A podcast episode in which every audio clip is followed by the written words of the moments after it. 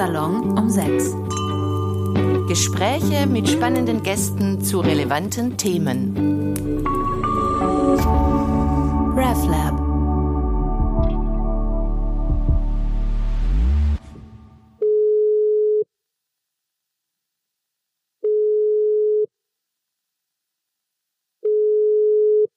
Sloterdijk. Guten Abend, Herr Sloterdijk. Hier ist Johanna Di Blasi aus Zürich. Hallo, guten Tag. Hallo, Herr Sloterdijk. Äh, wir sind telefonisch verbunden. Sie sind zu Hause in Berlin und ich darf Sie herzlich willkommen heißen im RefLab, dem reformierten Laboratorium.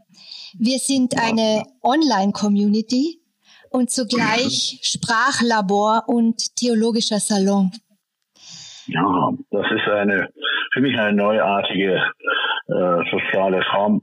Äh, und ich staune, dass es da, äh, darüber, dass es dergleichen auch schon gibt.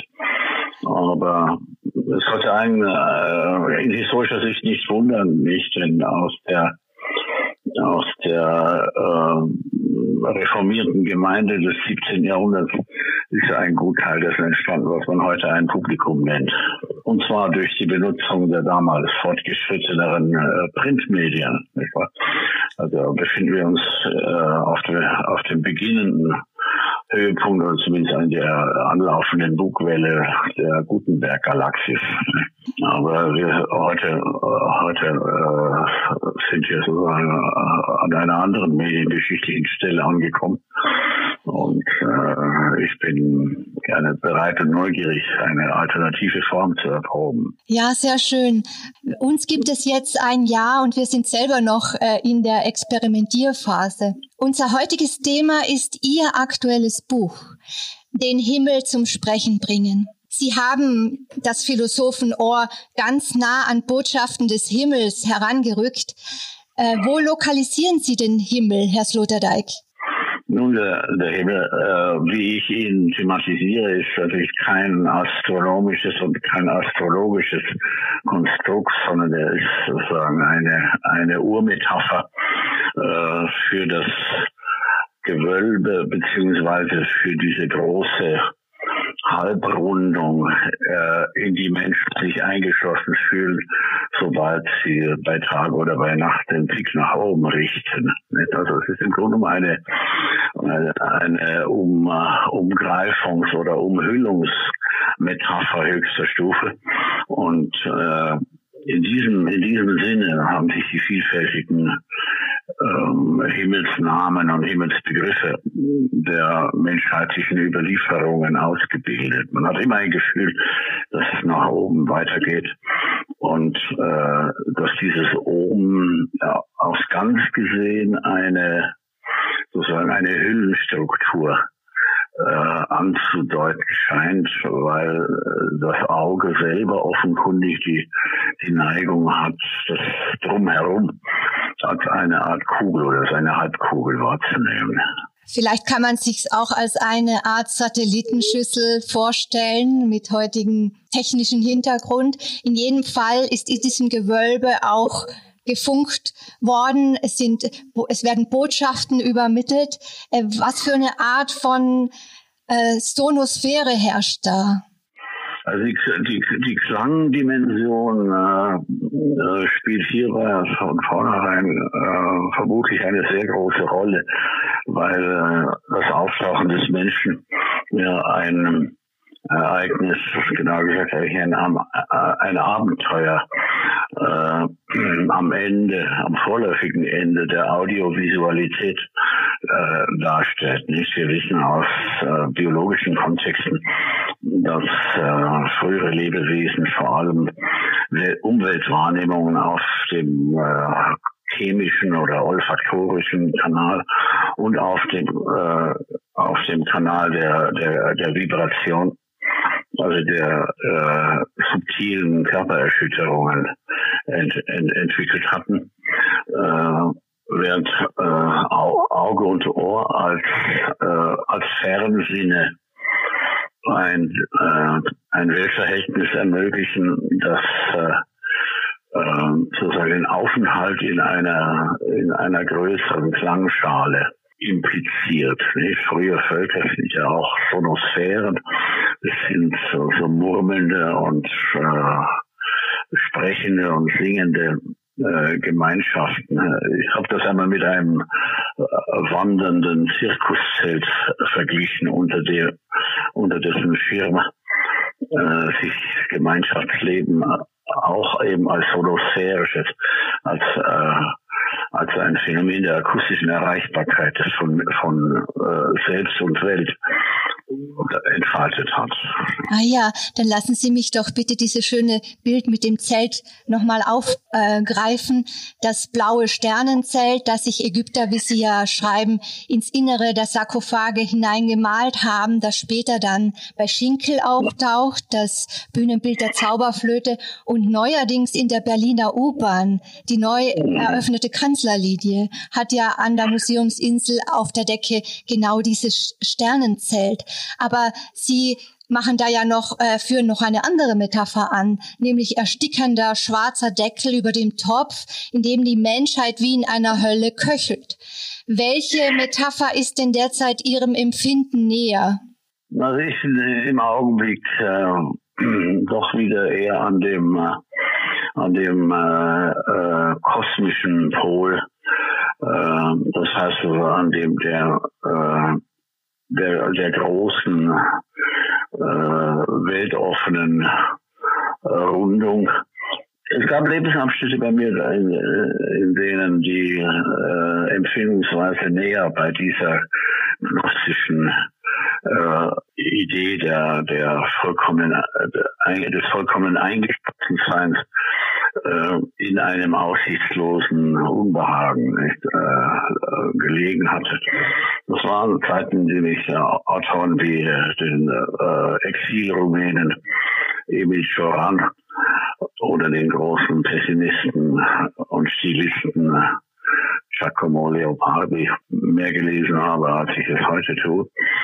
Ähm, das Bild selber vom Kochtopf, äh, beziehungsweise von dem Deckel auf dem großen Topf, in dem die äh, weite und dunkle Menschheit kocht, äh, stammt von äh, Charles Baudelaire aus den Blumen des Bösen und ist eine Formulierung, die in das Jahr 1857 verweist, das in die Mitte der, des 19. Jahrhunderts, als sich die äh, sozusagen die neue die neue Weltauffassung äh, von der äh, sozusagen ausgeweiteten Verkehrswelt der Ware, die über die Ozeane zieht, mit den mit den traditionellen äh, kirchlichen Vorstellungen von klösterlicher klösterlicher Enge überschnitten haben.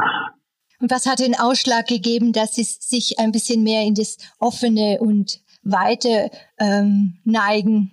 Das möchte ich schon sagen. Der Ausschlag liegt natürlich bei solchen Dingen wie immer in der eigenen Lebensgeschichte, beziehungsweise in so einer äh, nicht leicht äh, verständlichen Phasenordnung, die äh, sozusagen das, das Nacheinander der Lebensabschnitte äh, definiert. Also das, das, das neue Buch, äh, will ich damit sagen, äh, drückt bei mir insgesamt auch eine äh, so eine helle eine Aufhellung auf, die nach einer nach einer Periode relativer äh, Verdunkelung äh, äh, sich wieder eingestellt hat. Ja. Für Altersweisheit sind Sie aber noch zu jung, würde ich sagen. Nun gut. Ich möchte Sie fragen, aus welcher Perspektive Sie da sprechen. Ähm, die Gottperspektive ist ja in die Kritik geraten und von Philosophinnen wie Donna Haraway als Man Talk entlarvt worden. Mir kommt vor, Sie scheinen perspektivisch sogar noch über den Göttern zu schweben in diesem neuen Buch. Sehe ich das richtig? Ja, ja und nein. Also, äh, dass etwas Schwebendes äh, an dieser Perspektive ist, das gebe ich gerne zu. Denn äh, das, das Schweben gehört ja zu einem Standort der Rede, die äh, sich dadurch auszeichnet, dass sie äh, religiöse Interaktionen zwischen Himmel und Erde äh, beobachten zu können, vorgibt. Also, äh, das ist ein, übrigens ein, ein Gesichtspunkt, der dieses, diese schwebende äh, Beobachtung des Religiösen ist ein Gesichtspunkt, der spätestens seit dem 16. Jahrhundert eine allgemeine europäische Möglichkeit geworden war, als nämlich die Seefahrer, die aus europäischen Häfen ausgefahren waren und zurückkehrten, ihre Berichte abgeliefert haben über die äh, Jenseitsvorstellungen, die sie äh, bei den, den Völkern äh, ferner Länder beobachtet hatten. Ich glaube, dieses, diese schwebende Beobachtung wird durch Schifffahrt möglich. Sie wird auch heute äh, durch, durch Raumfahrt möglich. Und sie wird insgesamt eigentlich seit dem 18. Jahrhundert und im 19. erst recht durch, durch Anthropologie und Ethnologie möglich, weil wir inzwischen wissen, dass alle Völker mehr oder weniger begabte Kollektive für die Erdichtung von Göttergeschichten äh, waren und sind. Und ähm, natürlich ist äh, dann der Beobachter so ein Mittelding zwischen einem einem Literaturkritiker und äh, einem Anthropologen, der äh, religiöse Menschen bei ihren bei ihren äh, täglichen oder jährlichen Übungen beobachtet.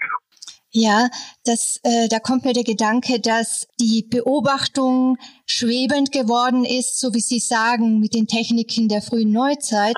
Aber die göttlichen, die Götter, die sind ja schon viel früher eingeschwebt, nämlich im antiken Theater mit theurgischen Maschinen, in einer Art von Vorformen von dem, was wir auch in Kirchenkanzeln noch sehen.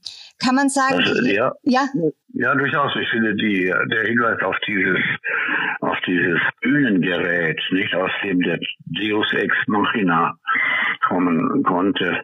Das heißt also dieser, dieser Gott aus der Maschine, der auf einer, auf einem Kran in den, über der Theaterbühne hereingeschwebt war. Das war eine Vorrichtung, mit der, mit der das griechische Theater bereits die, die Götter im sozusagen szenischen Zusammenhang äh, erscheinungspflichtig gemacht hat.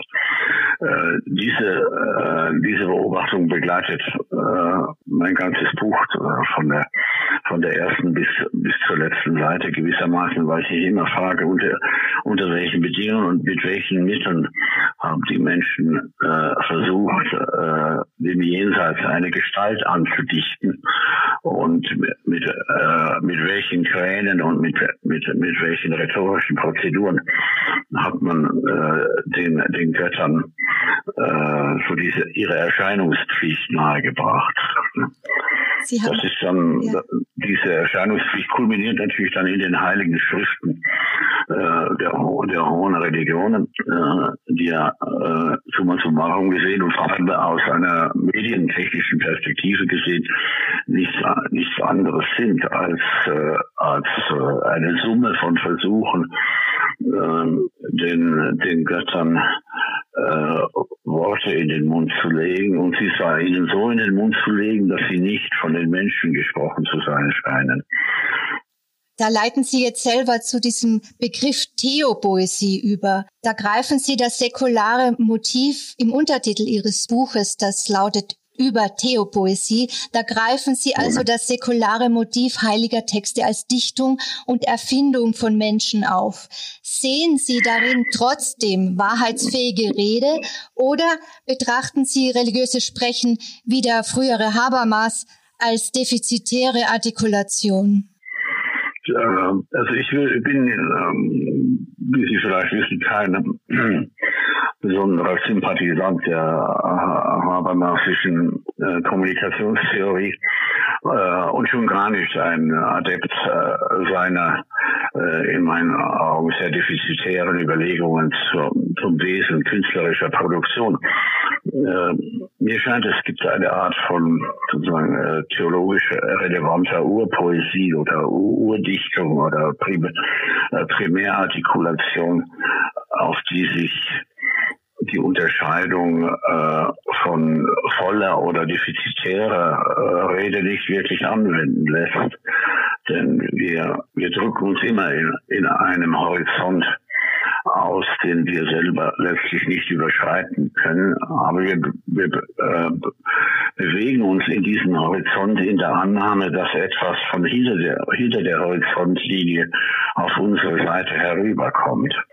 Nicht, äh, so wie wir in, in allen Sprachen äh, die Erfahrung machen, dass man zwischen äh, Wörtern äh, die Handlungen beschreiben und Wörter die Dinge oder Substanzen beschreiben und unterscheiden kann. Und diese Unterscheidung haben wir nicht erfunden, sondern diese Unterscheidung hat sich uns aufgedrängt. Also die Erfahrung, dass es äh, Denken gibt, die, die Erfahrung, dass es den Unterschied zwischen anwesenden und abwesenden äh, Gegenständen und beziehungsweise Vorstellungen gibt, äh, die ist ihrerseits nicht erfunden, aber sie ist die Matrix, in der alle Erfindungen sich eintragen.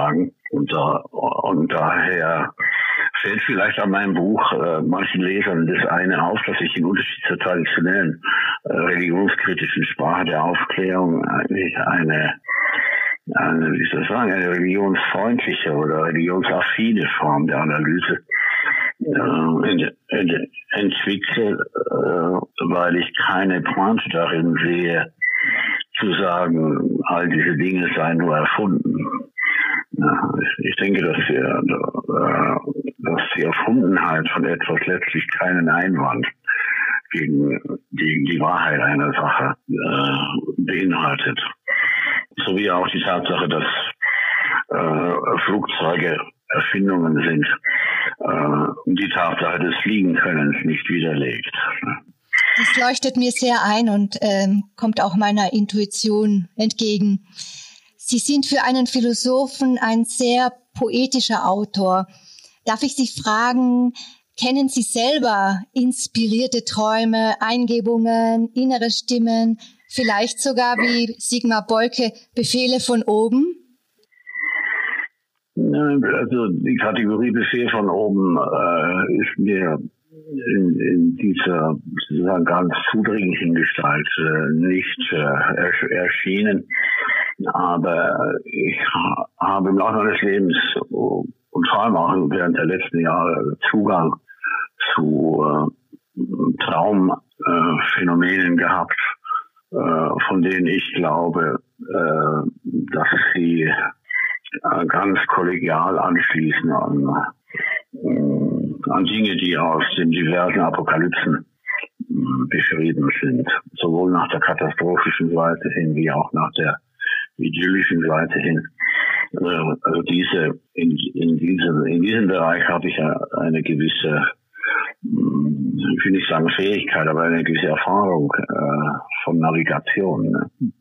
Wie gehen Sie damit um? Führen Sie da ein Traumbuch zum Beispiel? Nein, ich äh, beklage mich bei meiner Frau darüber, dass ich wieder schrecklich geträumt habe. Äh, es, es, ist äh, ganz selten, dass ich mal etwas notiere. Ich hatte vor einem Jahr mal Träume, die von einer solchen Eindringlichkeit waren, dass ich hinterher gedacht habe, ich sei jetzt zu einem unfreiwilligen Kollegen des Johannes von Patmos geworden. Ähm, da habe ich auch ein paar äh, Zahlen dazu notiert. Aber normalerweise bin ich froh, wenn ich diese Dinge wieder vergesse, äh, weil, weil die Differenz zwischen äh, der, den Stimmungen des Traumlebens und den, und den Erfordernissen äh, des Wachseins äh, zu groß ist, um um willentlich in beiden Welten zu leben. Also willentlich lebe ich dann doch lieber in der, in der, in der Tagwelt. Können Sie sich das Phänomen erklären? Also mir fiele dazu ein, ähm, Sie sind ja ein Kriegskind, also Sie haben ja da auch vieles sozusagen auch unbewusst vielleicht aufgenommen oder auch Ängste der Erwachsenen als Kind. Könnte das sein, dass eine gewisse Beunruhigung tatsächlich tief auch bei Kriegskindern und selbst noch bei äh, Kriegsenkeln ähm, ja, ja. Vorhanden, vorhanden ja, ja, ja, ganz bestimmt, ganz bestimmt. Also ich glaube, dass bei mir auch so ein, ein, äh, ein Bilderfundus ex existiert, nicht, wobei ich den Ausdruck Fundus jetzt mit Vorbehalt benutze. Es ist sicher mehr als nur eine, äh, eine Sammlung von Kostümen sondern es, ist, äh, es hat tatsächlich etwas von einem, von einem Archiv, in dem äh, Bilder äh, gespeichert sind, wie sie äh, vor allem äh, Menschen der westlichen Tradition äh, entweder epigenetisch oder kulturell äh, leicht zugänglich sind. Ähm, also diese Zugangsweise über, überrascht mich nicht, nicht, weil ich tatsächlich da ja, also ein 1947 geborener Mensch noch die, äh, an der, sozusagen an der, äh, könnte man sagen, an diesem äh, Renouveau chrétien des, der, der europäischen Nachkriegszeit nicht, äh, teilgenommen habe. Ja. Von der protestantischen, von der protestantischen Seite her natürlich. Äh, aber ich habe hm, tatsächlich sehr viele, äh, viele äh, Kinderbilder äh, in mir und auch, auch kindliche Raumgefühle gegenüber äh, großen religiös kodierten Gebäuden und dergleichen. Herr Sloterdijk, es wäre schön, da jetzt noch tiefer hineinzugehen. Ähm, ich habe versprochen, dass ich das Gespräch einigermaßen kompakt halten werde. Äh, deshalb würde ich gern zum zweiten Teil übergehen, nämlich ähm, Sie haben selber schon angesprochen, dass Sie dem religiösen Rest, wie Sie es nennen, gegenüber ähm, freundlich, freundlicher gesinnt sind als ähm, andere Autorinnen, Autoren, die von einer aufklärerischen Religionskritik stärker herkommen. Jetzt würde ich Sie fragen, bei Ihrem Himmelsbuch, da überrascht ja, wie Sie bei allem Nietzscheanismus auf Religion als Rest erstaunlich freundlich blicken. Ihr Befund, wenn ich es richtig verstanden habe, der Rest, der bleibt, der bleibt, also lässt sich nicht noch weiter eindampfen. Jetzt meine Frage, ist hm. dieser Rest eine Art Hefe, die den Gesellschaftsteig oder das Individuum durchgären kann oder einfach dasjenige, wofür sich kein anderes Subsystem interessiert? Ja, ich will die Fragen äh, enthalten eine Reihe von äh, Antwortmöglichkeiten äh, in, in, in sich selbst. Es ist in der Tat so, dass äh, ähm, Religion in der Regel äh, einen Bereich besetzt, für den keine anderen Kandidaten sich freiwillig äh, melden. Ähm, es sei denn, und das äh, weiß ich ja in meinem Buch auch äh, stellenweise nach, dass diese alte, sehr äh, äh, alte Resonanzgemeinschaft äh, zwischen den religiösen Symbolen und der, und der dichterischen äh, Weltaussprache und der Musik und der musikalischen oder protomusikalischen Regung ähm, des, des äh, eigenen äh, Gemüts, also das, das, die, die Klangseite der, der Existenz, diese, diese Dreiheit von, von Regungen gehört für mein Empfinden von sehr, sehr äh, früher Zeit zusammen. Das haben übrigens alle Religionswissenschaftler festgestellt, wenn sie zu fremden äh, Völkern fuhren, nämlich dass sie beobachtet haben, dass sie, dass diese alle äh, so etwas wie äh, Rituale kennen, die äh, in einer in einer hochsprachlichen oder archaischen Sprach, äh, Sprachgestalt äh, vorgetragen werden, also in einer Form, in der äh, Gesang und Sprache noch nicht vollständig auseinandergerissen sind. Das ist etwas mir den Zugang zu diesem Phänomen deswegen auch besonders erleichtert, weil ich in meinen jungen Jahren eigentlich eher äh, musikalische Interessen hatte als, als philosophische und ähm, eigentlich ähm, eher von, von, vom Gesang als von der Theorie geträumt habe. Äh, also ich würde sagen, dieses, dieses, dieses Phänomen, diese äh, protomusikalische Komponente, die lässt sich äh, nicht leicht auf irgendetwas anderes reduzieren. Und deswegen gibt es auch außer der Kunst äh, und aus einer bestimmten Form der äh, existenziellen Meditation äh, keine Rivalen für das, für das, was ich äh, in das religiöse Kernfeld oder in das religiöse Restfeld hineinsetzen möchte. Genau das äh, wollte ich Sie auch gerade fragen. Also ich wollte so formulieren, Religion, die sich nicht länger gesellschaftlich nützlich zu machen versucht, nähert sich dem Subsystem Kunst, wie Sie ja gerade schon gesagt haben. Das hat das Überflüssige zum Kult erhoben. Und ähnliches gilt für die Philosophie. Ich frage mich, verschärft sich da die Konkurrenz oder, oder gibt es neue Möglichkeiten, Reste gemeinsam zu verwalten oder sogar sich zu solidarisieren? Ja, ich glaube, die, die Frage zieht in die, in die richtige Richtung. Nicht? Also, ähm, es gibt ja ähm, einige kritische Töne in meinem Buch, auch wenn sie etwas humoristisch oder ironisch angeschnitten sind. Äh, etwa äh, äh, möchte ich mir den Hinweis erlauben, dass der eigentliche Ökumenismus nichts mit dem Gespräch zwischen den äh, professionalisierten Religionsvertretern zu tun hat. In, in, meiner Sicht äh, wäre der ökumenische Effekt dann da, wenn, äh, wenn zwischen dem der Sphäre des Glaubens und, und, und der Sphäre der Kunst äh, eine tiefere Resonanz entdeckt wird. Ja, und äh, wenn hier so ein, ein Grenzverkehr einsetzt, der äh, nicht so sehr die Grenze betont, als äh, die Möglichkeit, einen gemeinsamen Fundus zu erschließen.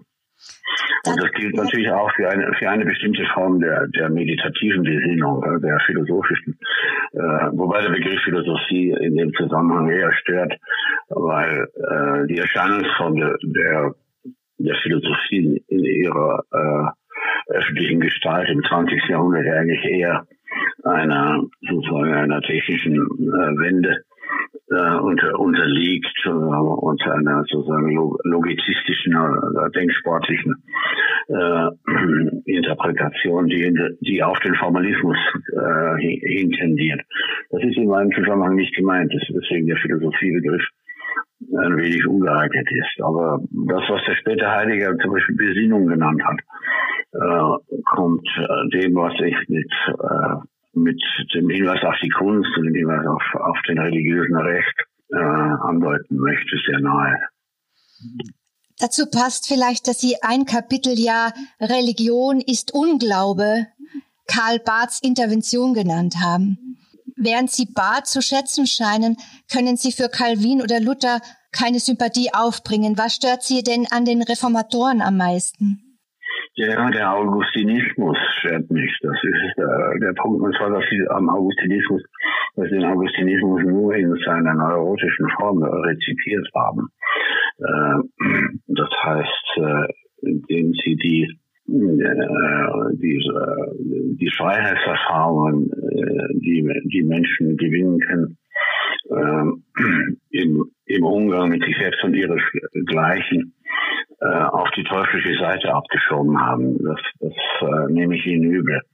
Das ist übrigens aber ein, etwas, was letztendlich ein Denkfehler ist und äh, der lässt sich auch schon bei Augustinus selber nachweisen und äh, hat letzten Endes äh, seine Quellen in einer unglücklichen äh, Form der Plato-Rezeption, äh, die bei, die bei Augustinus vorlag äh, ist ja über, über die, ähm, über die lateinische, äh, über den lateinischen Platonismus äh, an die, an die Philosophie herangeraten.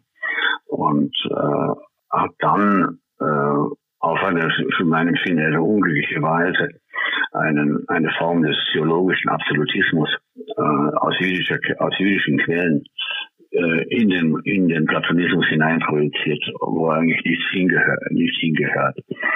Also mit, wie Sie richtig sagen, ich kann, ich kann mit Augustinus sehr viel anfangen, aber ich nehme ihm eben einiges übel. Also ich bewundere ihn unermesslich und äh, ich bin auch äh, natürlich durch meine Erziehung äh, gegenüber protestantischen Positionen von Grund auf nicht nicht fremd, nicht? aber es gibt es gibt Antipathien, die deutlich sind. Was hat Sie denn am stärksten geprägt? Am stärksten ähm, als als ähm, Einzelerfahrung in, in reiferen Jahren natürlich, was meine äh, meine äh, indische Exkursion. Nicht? Ich habe ja mich eine äh, Zeit lang ja auch einem außereuropäischen Einfluss geöffnet und habe mh, mm, bin ziemlich tief eingetaucht in, äh, in geistige Strömungen, die vom Hinduismus herkamen und überhaupt von der indischen Philosophie äh, hergekommen sind. Ich habe schon in sehr jungen Jahren Albert Schweitzer gelesen, der über die Weltanschauung der indischen Denker mit zwar dilettantischen, aber doch in meinen Augen sehr kompetenten Mitteln ähm, die, die Differenz zwischen, zwischen Ost und West meditiert hatte. Und äh, ich glaube, so ein gewisses Maß an äh, Albert Schweitzerismus ist bei mir äh, hängen, hängen geblieben. Äh, auf sehr unzeitgemäße Weise, nicht, weil, weil, weil Schweizer heute im, im Zusammenhang äh, mit der äh, antikolonialistischen Ideologie äh, eher als böser Bube äh, beschrieben wird, was ich persönlich für einen Unfug halte, aber äh, der Zeitgeist will es zurzeit eben nicht anders. Herr Sloterdijk, lassen Sie uns bitte jetzt gegen Ende unseres Gesprächs nochmal auf sehr aktuelle, aktuelle Glaubens- und Unglaubensformen zu sprechen äh, kommen. Wir erleben ja gerade eine Renaissance apokalyptischer und gnostischer Glaubenspartikel und verschwörungsmythisches Querdenkertum. Auch Sie selbst sind gelegentlich früher als ein Querdenker bezeichnet worden. In Ihrem Buch lokalisieren Sie verstreute Götterrückstände im Ozean der Seelen und vergleichen diese mit Plastikmüll. Können Sie dazu bitte noch was sagen? Ja, ja, das, äh, die, die äh, metaphorische Ausweitung des Müllbegriffs äh, ist vielleicht nicht äh, schrecklich originell, äh, auch nicht in der Form, wie ich sie hier praktiziert äh, habe. Aber dass Religionen nicht, äh, nicht, äh, wie soll ich sagen, nicht vollständig biologisch abbaubar sind, äh, was ja sonst äh, für irgendwelche Rückstände als wünschenswert angesehen wird.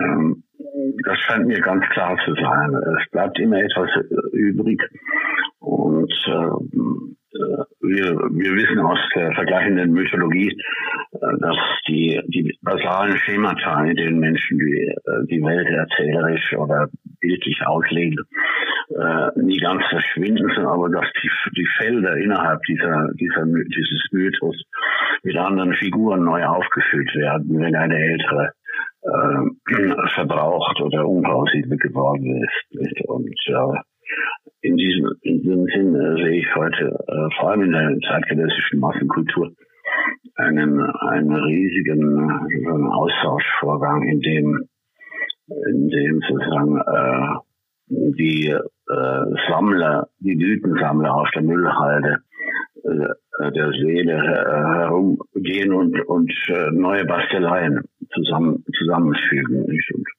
das ganze 20. Jahrhundert, insbesondere auf dem, auf dem Gebiet der Science Fiction, äh, der Fantasy Fiction äh, und der äh, religiösen Fiction, äh, ist ja eine einzige große äh, Kombinatorik aus, aus, aus Bruchstücken oder aus äh, Treibgut auf dem, auf dem Strom zerfallener Überlieferungen. Überrascht Sie dieser enorme Ausbruch von Verschwörungsmythen oder haben Sie mit sowas eigentlich auch immer gerechnet?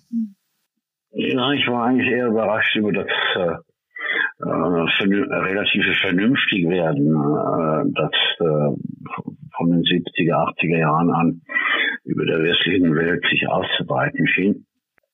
Ich glaube, dass die, äh, die Verrücktheit, die wir heute beobachten, eher eine, eine Rückkehr zur äh, zu einer dunklen Normalität impliziert, nicht? weil äh, es fast immer so war, dass, die, dass eine große Anzahl von Menschen ihr, ihr Unbehagen am Hinterweltsein äh, in, äh, in, in düsteren Mythologien, äh, auch in apokalyptischen Tonarten und in Untergangshoffnungen äh, zum Ausdruck gebracht haben. Wobei man zugestanden haben sollte, äh, dass äh, die Apokalyptik eigentlich eine eine Form des Ressentiments äh, ausdrückt, nämlich eine, ein Ressentiment gegen, äh, gegen eine gegebene, äh, als Unordnung empfundene Ordnung der Dinge. Und, äh, und der Gedanke, äh, dass man über die hinausdenken kann und dass eine andere Welt möglich ist und dass äh, einen neuen Himmel und eine neue Erde äh, werde sehen können. Das ist eigentlich so etwas wie äh, die, die äh, optimistische Seite eines großen Pessimismus. Zum Schluss noch, wir erleben ja derzeit dramatische gesellschaftliche Spaltungstendenzen.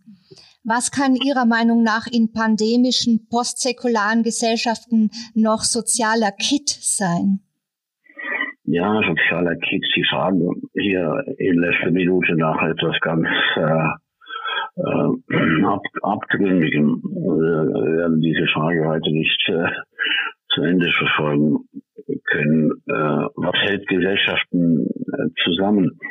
Äh, bei uns in der, in der westlichen Welt, vor allem in dieser, äh, in dieser Sphäre, in der äh, vor allem diese äh, Großmedien äh, Geld und Sprache äh, unsere wichtigsten Verkehrsmittel sind. Zunächst einmal hält uns eben das, das Geld zusammen äh, von dem die einen viel und, den, und die anderen wenig haben, aber es ist wenigstens so etwas wie ein, ein gemeinsamer Code.